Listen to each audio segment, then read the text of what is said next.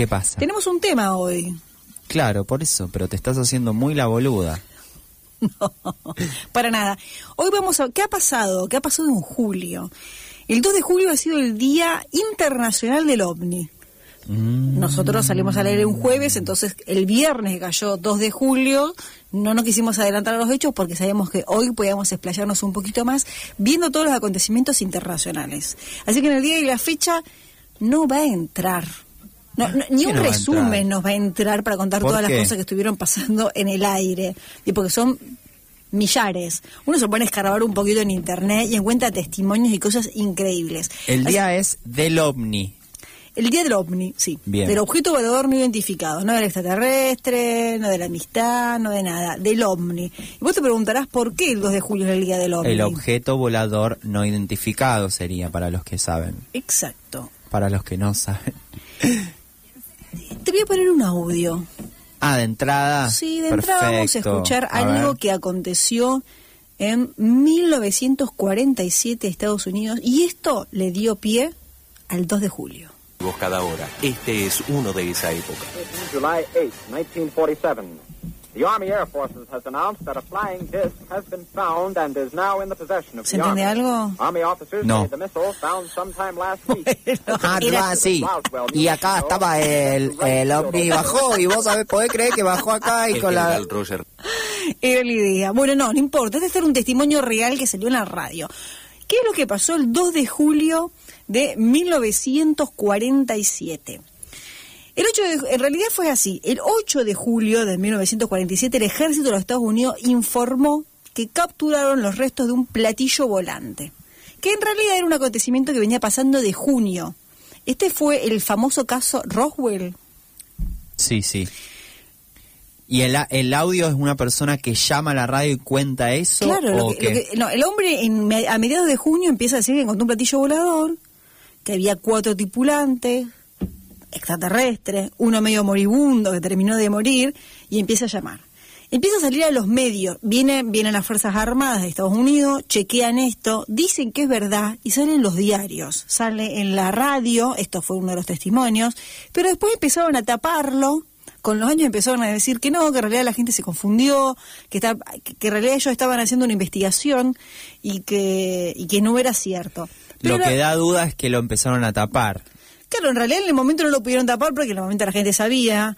Cuando empieza a tomar vuelo empiezan a decir, no, en realidad nosotros estábamos haciendo una investigación, por eso salió eso. La gente se confunde las fechas, porque en realidad la investigación que ellos citan es del cincuenta y pico, es de como cinco años después.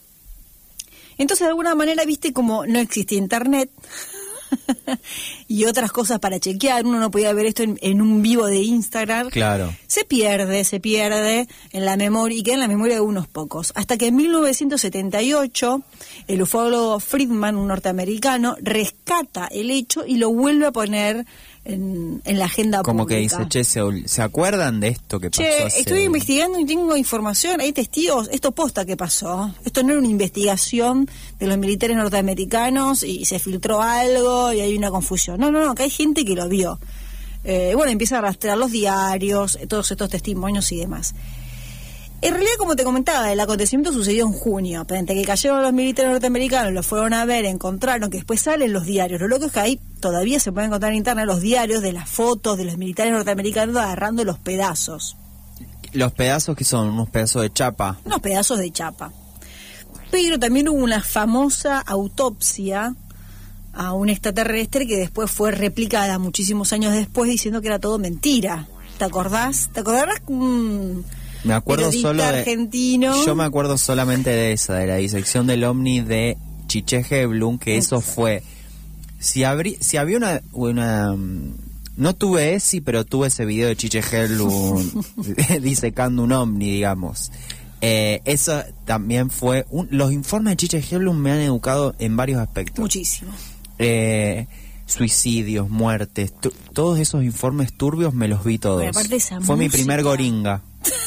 Esa música que ponía, la verdad, como para no paralizar un país entero más que un partido de fútbol. ¿Y esas imágenes entonces cuál es el teje detrás de eso? Eh, no, bueno, igual lo que Chiche hizo fue teóricamente demostrar que era todo ficción. Él después de que ahí mostró cómo estaba, cómo- lo que estaba haciendo, abriendo un ET, Después dicen, no, en realidad todo esto es mentira, es una ficción y muestra como el detrás de escena.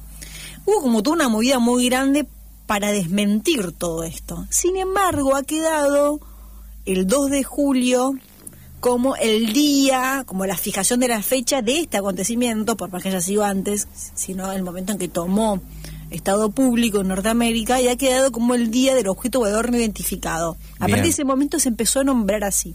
Che, y la, las imágenes estas de el, las imágenes no son de extraterrestres, por así decirlo, sino todo el tiempo estamos hablando de restos de nave y las pruebas son de naves.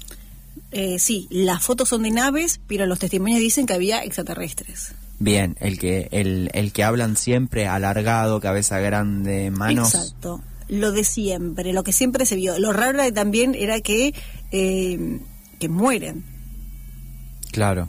¿no? Mueren Porque- y asfixiados. claro, por- no, no, sí, mueren en el accidente. Ah, en el accidente, claro, chocados. En ese momento, cuando empieza, cuando surge el nombre UFO, lo raro era que era un... ¿Por qué era un objeto volador no identificado? Porque este objeto que encontraron estrellado, no lo encontraron en un motor. Entonces no entendían, si no tenía un motor, cómo podía estar volando. Claro. Entonces ahí se empieza a pensar que es un objeto volador no identificado. Término, término, que ha sido modificado en las últimas semanas por los Estados Unidos. En las últimas semanas. En las últimas semanas. ¿Qué ha acontecido en las últimas semanas? Varias cosas. Dos datos muy importantes. Eh, vamos directamente con, uno que es muy fuerte. Eh, ahora lo voy a poner también. Vamos a escuchar un ratito este video. ¿Qué ha pasado? Hace un par de... Recordarás que el año pasado, en plena pandemia, los Estados Unidos de Norteamérica, específicamente el Pentágono, dice que sí, que es verdad, que se han encontrado, que tienen registros de personas, perdón, de personas, de objetos voladores no identificados, que es verdad que existen los extraterrestres y que ellos los investigan. Bien. ¿Te acordás que hace dos años atrás hubo todo un movimiento que quiso abrir el área 151, entrar y ver qué es lo que había? Claro. Hay muchas personas que salieron después a decir, che, están haciendo investigaciones, están pasando cosas eh, y no las están mostrando. Bueno, en, Mm. el, en plena pandemia, los- Norteamérica, el Pentágono, Claro, saca un informe que dice, sí, todo esto es verdad. que han destapado cosas y ahí era también lo que se generó un poco en ese momento era eh, la conspiración de la conspiración, porque todos decíamos, ah, ahora que estamos en pandemia empiezan a hablar de zombies, nos quieren distraer, nos tiran esta va para que hablar de eso. Y se generaba como una cuestión así de, de la conspiración, de la conspiración, de la conspiración por ese mismo hecho, que es un poco como sobreviven este tipo de secretos también porque hay como un lado que es más falopero, ficción, trucho, en el cual a veces te sirve estar ahí, y hay otro que ese desconocimiento puede hacer que haya una posibilidad de verdad. Sí, total. Ah, no, hay unos sonidos rarísimos también están pasando en, en- Están en ese día de cosas. hoy. El operador se está moviendo y a mí me distrae. Yo quiero blanquear eso, hay unos ruidos raros. Me gusta mucho la música del fondo, unos sonidos, unas interferencias que parece que el Pentágono se ha metido en la computadora de Radio 9R. Hay unos códigos acá en la computadora que salen. Pasan cosas raras, es verdad. Eh, bueno, en fin. Ah, Algo muy raro que ha pasado el año pasado es que en 2019, bueno, el Pentágono dice esto y además, lo que, ¿qué es lo que estaba pasando? Resulta que habían unas imágenes de objetos voladores no identificados que rodean un barco militar yanqui. bien. Los militares toman las imágenes, se las mandan a- a- al Centro de Investigación Norteamericano, lo evalúa el, el Pentágono y se filtra. Un periodista de la NBC News, Gady Swart. ¿Esto en qué año? Esto en 2019. Ah, ahora, ahora, bien, toque en roque. perfecto. Eh, este periodista dice a través de, de- de Twitter que... Me llegaron unas imágenes Exacto. del Pentágono, chicas. Así que cerca de las costas de San Diego, en California, fueron captadas unas imágenes por los militares dentro de un barco de objetos voladores no identificados que rodeaban el barco. Imagínate los Claro. yanquis se, que se les caían los pelos. Yo no sé si a partir de esto o no, pero los yanquis empiezan a decir, che, es verdad, posta, están pasando cosas. Pero no hablan específicamente de este tema. Entonces, en el Senado de Estados Unidos empiezan a pedir, piden que sean revelados, que, que se haga una investigación y que sea revelada. Yo creo que como para calmar las aguas. Y hace unos pocos días, esto fue lo último, salió el tan esperado informe norteamericano. ¿Qué es lo que dice el informe? Que han realizado 144 avistamientos entre 2004 y 2021. Bien. La mayoría son reportados por pilotos de la Armada norteamericana. Claro, le dan bola a la gente que, digamos, seria entre comillas. Y porque hay un montón fue de otros dron. avistamientos. Sí, de esos 184, 144 dice que 80 tienen eh, datos sustanciosos. Uno solo de todos esos de todos esos avistamientos de los 144 pudieron corroborar que era un globo desinflándose y yéndose tipo película. Después, ¿qué No, hicieron con bueno. todos los otros casos? Los ca- hicieron cinco categorías. En la primera categoría dijeron que era había casos que correspondían a desórdenes atmosféricos provocados por aves o drones. Bien. En la segunda categoría pusieron a los fenómenos naturales como cristales de hielo suspendidos o tormentas eléctricas. Eso ya, de por sí ya me parece eso eh, Raro. demencial, claro. Tres.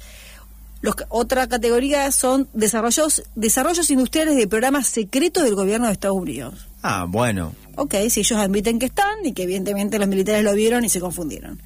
Cuatro, fenómenos relacionados con tecnología de países extranjeros. Ahí le echan la culpa a los rusos que lo están espiando. Pero me gusta que eh, una de las categorías es secretos. Sí, secretos nuestros. Secretos nuestros, cosas nuestras. Cositas que estamos haciendo.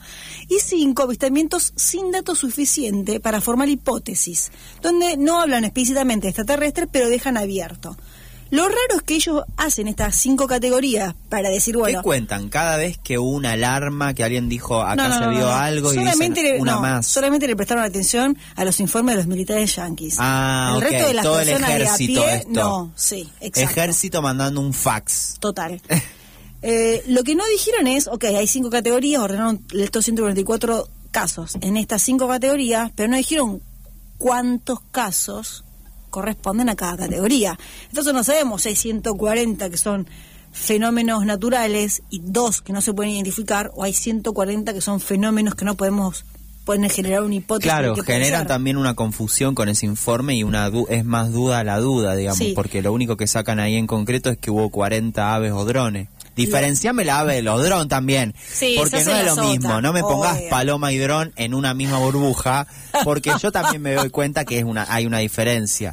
Eh, Eh, claro, sí, sí, sí, sí. o sea, dicho plumas, hay muchísimas plumas Claro, y además, dicho sea de paso, eh, hoy a una persona que conozco, el, el, el dron fue embestido por una manada de jodiendo. palomas y le tiraron Nah. el dron y lo, de, lo detonaron. No, es que las palomas O sea, ahí hay una enemistad, no me las pongas en una categoría igual a las palomas y a los drones, por lo menos identificalas si sos el gobierno de Estados Unidos y sos es el ejército de ovnis. Total, Miguel.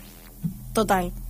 Bueno, ¿qué más ha pasado? Lo que sí dijeron y los más sospechosos donde, donde recayó toda la atención fue que dijeron, bueno, igual lo más importante es que reconocen que es una amenaza para el transporte aéreo y que en 11 casos los pilotos estuvieron a punto de perder el control del avión Cuando se les aparecían cuando estas se les cosas. aparecen estos objetos. Además, si bien no explici- explicitaron la palabra extraterrestre, tampoco niegan que pudieran serlo. Y lo que ha pasado también es que dicen en este informe que anteriormente las personas, los pilotos de aviones, militares o no, que osaban decir que habían visto un objeto volador no identificado, eran corridos de sus puestos de trabajo. Mirá. Con lo cual era muy difícil investigar estos casos. Claro. Ahora, como que se le tiene un poquito más de contemplación, se les permite hablar, entonces se pueden empezar a estudiar. Claro, Bueno, claro. Esto a nivel mundial. Pero yo me detuve en, como te decía, hay mucha data. Resulta que en un programa de televisión encontré algo que yo no sabía, que existe, que Argentina es el segundo país que tiene más desarrollo de investigación de ovnis. Me sorprendió totalmente. Muñeca, do- segundo. Segundo, Y el primero es Estados Unidos. Sí, y el primero obviamente es Estados Unidos. Y esto está dicho por un ufólogo norteamericano. Mira vos. Sí. Eh, Argentina is the best part, the, the best country in the, uh, and, and the ovnis and uh, UFOs. UFOs, perdón. Ah. Che, mira vos, No estoy che. pudiendo entrar a la página y esto me está preocupando. Están pasando cosas raras en la radio, en serio. Pero tenemos un sitio oficial que no me estaría saliendo, que es eh, de las Fuerzas Aéreas Argentinas, que se especializa en objetos voladores no identificados. Bien. Esto funciona desde 2000 y pico, ahora bueno, no puedo abrir la página, y desde 2014 tiene... ¿Y por qué no la podés abrir? N- No ¿Qué sé, porque sale? copio y pego y me dice error. ¿Cómo se llamaba? Eh, se llama www.argentina.gov.ar Fuerza Aérea barra centro guion de guion identificación guion aeroespacial. Ah, bien. Un Fuerza- montón, claro, es como, es como algo de la Fuerza Aérea que, que se siempre la, de... siempre la Fuerza Aérea, como cualquier fuerza militar, se encarga de ver qué es lo que está pasando en el cielo. Ahora no podemos entrar porque saben que estamos en el aire. Pero hubo una... mm, Salió en 2014 un decreto según el cual se iban a encargar específicamente de estos temas, como un subgrupo dentro de esta área, esta Fuerza Militar Aérea, para encargarse de los temas ufólogos Claro. donde la gente de a pie como nosotros podemos mandar documentos, videos, archivos, fotos mostrando lo que nosotros vimos y ellos se encargan de analizarlo y tienen que dar una respuesta anual. Uno se puede Ah, meter, anual, mirá vos. sí, uno se puede meter y poder ver los archivos todos los años. Yo me metí obviamente a ver el último, hay fotos, hay videos, hay de todo. Pero ¿qué pasa? Ellos, según ellos, ninguno corresponde a un objeto valor no identificado. Todos son, entran dentro de las categorías de objetos identificados terrestres. Sin embargo, yo seguí husmeando. Y ellos te recomiendan un video muy interesante que lo voy a poner al aire ahora. Dale, por favor. Esto con esto que eh, voy a poner ahora fue publicado en YouTube el 21 de septiembre de 2020, tiene menos de un año de O sea, publicación. menos de un en- año. Tiene menos de un año de publicación en YouTube, pero en realidad esto que vamos a ver transcurrió en 1995 Yo estoy- en la ciudad de Bariloche, donde se hicieron pruebas y se demostraron objetos voladores no identificados. Y Yo tiene estoy una parte mirando unas imágenes. Ok, tiene una parte bizarra. Te voy a hacer la introducción. Resulta que el dueño de Rocket, Rocket es un boliche que no sé si sigue estando este boliche Rocket. Sí, sigue estando, ¿no? En Bariloche. Sí, Rocket, yo fui, que encima el- es raro, no es una pirámide, no. La pirámide es Keops. Rocket tiene una particularidad. Ah, bueno, Rocket igual tiene una, una particularidad que ahora no me acuerdo cuál, capaz tiene un subsuelo o algo, pero una Creo que es particularidad Grizuke tiene. Amo. Bueno, este es Rocket, es otro. El dueño estaba haciendo un juego de luces, proyectando Sí. esas luces sobre el lago Nahuel Huapi, y resulta que empieza a encontrarse con otras luces. El video dura 14 minutos 20 y es el dueño de Rocket, o sea, muy bizarro como arranca. ¿Cómo lo puede buscar la gente? La gente lo puede buscar y no, la verdad que si tengo que decir es YouTube barra watch. No, no, el nombre, Un el quilombo. Eh, Centro de Identificación Aeroespacial guion resolución caso Bariloche. Ah, bien. Bueno, En este caso sí se demostró, cayó que bruta te estaba pasando. te estaba pasando la dirección. www.http. en vez de pasar de esto que era la posta. Bueno, en fin, el muchacho dice, che, mira, yo estuve viendo, estaba haciendo un juego de luces para el boliche Sí. y resulta que empezamos a encontrar otras luces. Fue este centro de investigación aeroespacial argentino, chequeó todo, eh, constató, o sea, como que hizo un paralelo con lo que estaban viendo los aviones que estaban en ese momento en el aire, en el mismo lugar, y empezó a constatar. Y eso es magnífico el video porque hacen toda una réplica de- del lago, de la tierra, del lugar donde estaría situado. Arriba de esa réplica le ponen un transparente donde señalan el movimiento ovni y se escucha algo de lo que vamos a escuchar nosotros ahora. y sí pude comprobar que el haz de luz era muy potente y sí era de buena calidad el equipo que queríamos adquirir. Y después procedí Eso está diciendo el dueño de Keops. a apuntar hacia, eh, hacia arriba y eh, llegó un momento que ya lo, lo apagamos porque teníamos la parte de la pared. Eso fue lo que pasó esa noche. Bien, voy a adelantar un O poquito. Ah, eso es lo que cuenta el- luz- eso lo- luces. Sí, no, él cuenta que pudo corroborar que las luces que quería poner en el boliche eran ciertas, pero Claro. con cuenta otras luces. Voy a adelantar porque el video dura 14 minutos. Y aquí es donde interviene el agente militar argentino a contar esto. Cuando él está eh, enfocando hacia el este, Ahí está hablando. la aerolínea ven algo que lo pasa por abajo y se instala a la derecha de ellos, que justo es donde termina de hacer el movimiento de sur a norte. Acá está al mismo tiempo el Ghost November 705, Entonces, desde el aerolínea están viendo al OVNI y al 705. Justamente acá está... eh, ¿Qué es el incidiendo- 705? Y son los números de aviones. Ah, Son los números de aviones que están viendo en el mismo momento la luz que él está viendo y que no es. O sea, el dueño de Kiosk dice, che, yo probé mis luces y, y me encontré con otras luces. La- los aviones que estaban dando vuelta dijeron, che, loco, estamos viendo otras cosas en el espacio que no somos nosotros. ¿Quiénes son? Bueno, toda esta información yo no desconocía completamente. La verdad que la información más interesante sobre el extraterrestre uno la encuentra en organismos no oficiales. Claro. Y este organismo oficial, sinceramente, cuando uno ve los informes de 2014, lo único que hacen es decir que son palomas o Claro, otras cositas. Pero este video que está colgado en la misma página, que ahora no estoy pudiendo entrar casualmente, em, cuenta esto, la resolución del caso, Ah, y vos tenías Bariloche. textual. sí, yo tenía Centro de texto- Identificación Aeroespacial.gov.ar. Sí, norte- eh, Argentina. Eh, yo entré acá. Tengo el informe resolución casos. Ah, hay de cada año, boluda. Hay de cada año, pero en todos dice que son negativos. 2015, 2016, 2017, 2018, 2019, 2020. ¿Cuál querías vos? No, ninguno. Yo lo que quería era, era leer un poito el informe de arriba, que habla de la descripción. de Porque me, dejó entrar. Si querés te leo alguno. Dale, el, si no- el- el número 366-2019, asesores externos. Vamos a leer el 2020, ¿querés? A ver qué pasa. Dale, brevemente, después tengo una cosita más antes de que Ah, se nos eh, no, esto es re largo. Claro, mirá vos, che, la gente puede acceder, La che. gente puede acceder. Lo que a mí me, me, des- me puse muy contenta, lo que me desalenta es que resulta que cuando uno ingresa a escucharlo, otra vez me agarró la... Hay pruebas, claro, porque está apuntado también a los objetos, pero a los que no pueden identificar. Y hay imágenes de cada, de cada zona, hay como unas eh, cuentas matemáticas físicas que yo no entiendo por lo que veo, los ángulos. Ah, no, no, no. No, no, no, el, el- lugar es... Me da eh, un poco de miedo. el- la información que ponen es muy detallada y está muy buena. Yo... No, me encanta. Es buenísimo. Lo que pasa es que en, en ningún lugar aseguran ser buenista de Bariloche. Mirá, tengo uno acá que A dice... ver qué dice. Eh, caso Javier Alesia, Men- eh, Mendiolaza, provincia de Córdoba, Sí. del 2018. Foto enviada por testigo.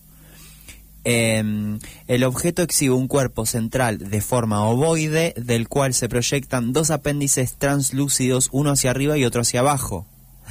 Eso es un plato volador de acá a la China. ya está, no más información, señor Siento juez. este último apenas un poco más visible que el, que el primero. Ambos apéndices son compatibles con un par de alitas membranosas con borrosidad por movimiento debido a su alta frecuencia de batido, como que son eh, dos válvulas que giran en el aire. Bien, esto dijo el testigo. ¿Y qué dijeron? ¿Qué resolvieron ellos? Se trata de un... eh, todo lo cual se trata de un insecto que se cruzó frente a la cámara en un viraje. Eso, eso, eso es lo que a mí me pasa. Era un bicho, chicas. Es como que parece que, se- que esta agencia en realidad, en vez de investigar postas, se encarga de tirar abajo todo lo que la gente Claro. encuentra. Eso es lo que a mí me desalentó. Salvo este, esta Me gusta igual, me gusta, me gusta esto porque es Sí, como pero una... es como un pentágono de poca monta, ¿no? Que te desmiente todo. Pero hay como una cuestión que estoy viendo con un rápido relojeo, Mica. ¿eh? No, no como vos leíste insisusamente, ah, pero dice, claro, aves e insectos que se cruzan frente a cámara y generan estos efectos. Y lo que te meten acá Pero estamos es- diciendo que el tipo es muy sonso.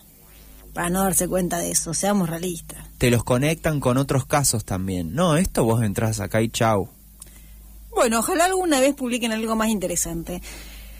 Siendo las 23.58, quiero decir que es, como te decía, es inabarcable toda la información que hay, pero yo quería sí, recordar por qué el 2 de julio es el Día Internacional del OVNI, saber que siempre va a haber fuerzas que quieren ocultar información, pero también va a haber gente que vamos a estar quitándole el velo para contar todo esto. Contar que pasan cosas en Estados Unidos que no dependemos solo del Pentágono, porque en Argentina se investiga, aunque el Estado también oculta, hay otra investigación. Y considerando que el día de mañana, no para vos, Nico, no para mí, no sé si para Fede, va a haber un acontecimiento muy importante que es el final de la Copa América donde Argentina juega contra Brasil y el mundo puede llegar, perdón, Argentina puede llegar a paralizarse. Me cuesta muchísimo saber que nada, no sé nada, sé que algo se ganó. Se, está, se, está, se pasó la final Bien. y la final es con Brasil, entonces la gente está exasperada. Pero que este aquí, Premonición. no. que ese partido puede no jugarse. Pero si no lo paró el COVID y no le importa a nadie el COVID, ¿qué lo va a parar? Vos tenés que saber que en el año 1954 un partido de fútbol se paró porque platillos voladores estuvieron rondando la zona y la gente no prestó más atención al partido y luego salió en todos los diarios. Esos testimonios te los voy a poner ahora mismo y con eso cerramos. ¿Qué te parece? Dale, dale, mandale. Para todos los futboleros, cuidado con los ovnis. Florencia, Italia, 27 de octubre de 1954. Se jugaba el Fiorentina contra Pistoiese. 10.000 fanáticos veían el encuentro desde las gradas del estadio Artemi Franchi. Era una tremenda fiesta. El partido se jugaba a gran intensidad. Los primeros minutos de acción fueron fundamentales y es que dejaron todo para la segunda parte. Justo iniciando la parte complementaria, la cancha quedó en silencio. Segundos más tarde, la gente en las gradas se exaltó, se oían murmullos y unos gritaban de pánico. Los espectadores ya no veían el partido, sino al cielo. Los jugadores dejaron de correr y el balón rodó hasta detenerse. El encuentro había sido suspendido. Al día siguiente, los medios de Italia tenían como portada lo sucedido. Romolo Tucci, jugador de la Fiorentina, declaró, en esos años todos hablábamos de extraterrestres, de ovnis y los vimos directamente de verdad. Realmente tuvimos una experiencia única. Pero eso no fue todo. En días posteriores en toda Italia se vieron ovnis. En algunos sectores Ay, cayó en un YouTube están las tapas de los diarios. que se desintegraba con los años. Especialistas lo llamarían cabello de ángel. Cabello de ángel, listo. Perturbadísima hoy. No sé por qué esta información no está dando vueltas en otros medios, Y e- ¿no? esto fue en terrible. Italia. Esto fue en Italia, esto está chequeado, esto está en los medios. Hay jugadores de fútbol de la época que dan testimonio. Así que bueno, gente, ojalá que mañana lleguemos a la final. Además, llegar a la final ganemos, pero ojo, porque cualquier cosa puede pasar. Mm, si hay ovnis voy a mirar el partido, si no, no. Si van a salir los eso, ovnis, claro, los voy a Que, mirar. me, que, me, que alguien lo avise y lo miramos. Bueno, Nicao, ha sido un placer. Ha sido un placer. Eh, me voy un poco con miedo también porque hasta el, hasta ahora que nos estamos despidiendo se siguen escuchando ruidos rarísimos acá.